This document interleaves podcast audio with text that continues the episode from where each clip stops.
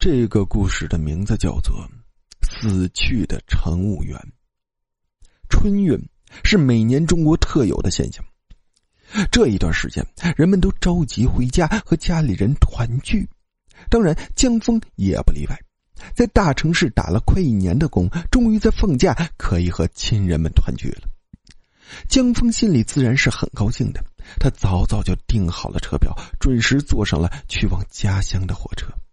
为了省钱，虽然火车要开几十个小时，但是江峰还是买了硬座票。虽然不舒服，但是撑一撑也就过去了。瓜子儿、方便面、矿泉水儿，乘务员又按照惯例在车厢里来回走，吆喝上了。方便面自然是江峰的不二之选，又便宜又美味。江峰果断选择了泡面加蛋。坐车的时间是漫长的，转眼就入夜了。车厢里渐渐安静了下来，大家都渐渐进入了梦乡，四周也响起了鼾声。但是江峰并没有睡着，因为想着自己能回家了，异常的兴奋。他望向窗外，也不知道在看什么，只是呆呆的看着。外面有着依稀的灯光，房屋飞快的倒退着。可能夜里温度骤降，外面实在太冷？车厢玻璃里渐渐起了雾，看不到外面了呀。江峰小声嘀咕了一句，然后伸手去擦了擦玻璃。刚把雾气擦掉，江峰就被吓了一跳。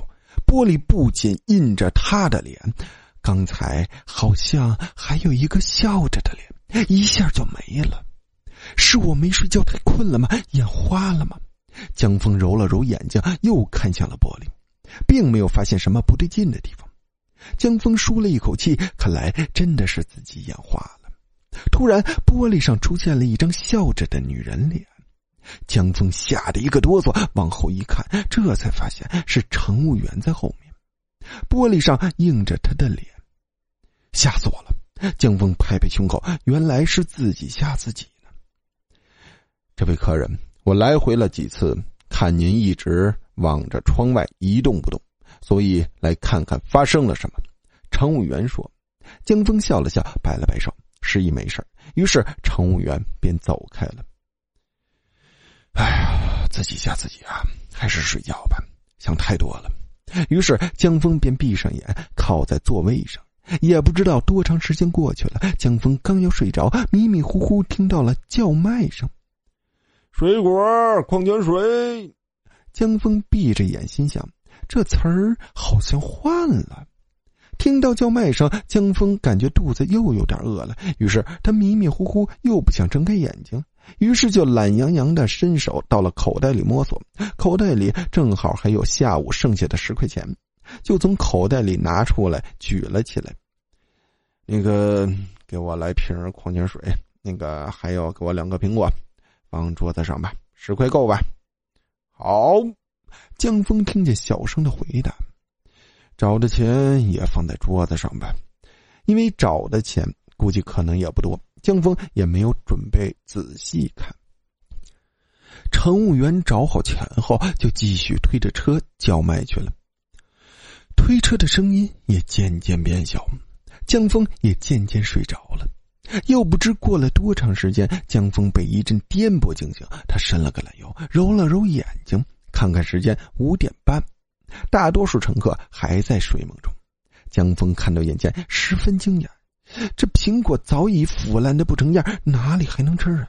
旁边的矿泉水也是一个没看过的品牌，水已经发黄。旁边还找了几张红色的八十年代的一元纸币。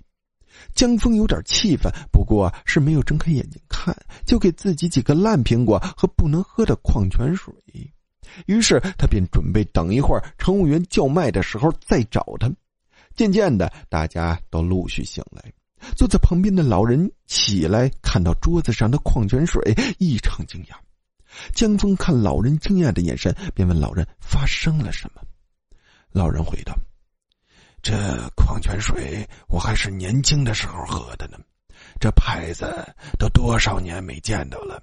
我以为停产了，原来还在卖呀，真的怀念呀。江峰看着眼前的一切，越发的觉得事有蹊跷，一定要问清楚这件事临近中午，乘务员推着车开始叫卖：“瓜子儿、方便面、矿泉水儿。”等乘务员到面前，江峰赶忙的询问：“你们昨天晚上有人卖东西吗？”“没有啊，我们晚上八点就是最后一次叫卖了，然后我们就都去睡觉了，只留下了另一个乘务员值夜班，但是他也没有在车厢走完。”“不会吧？”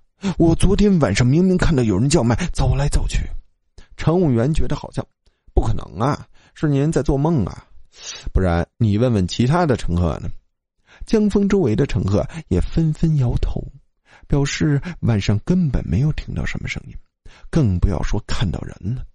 听到这里，江峰顿时冷汗直冒啊！回到家里，江峰大病一场，年也没有过好。故事到这里呢，就结束了。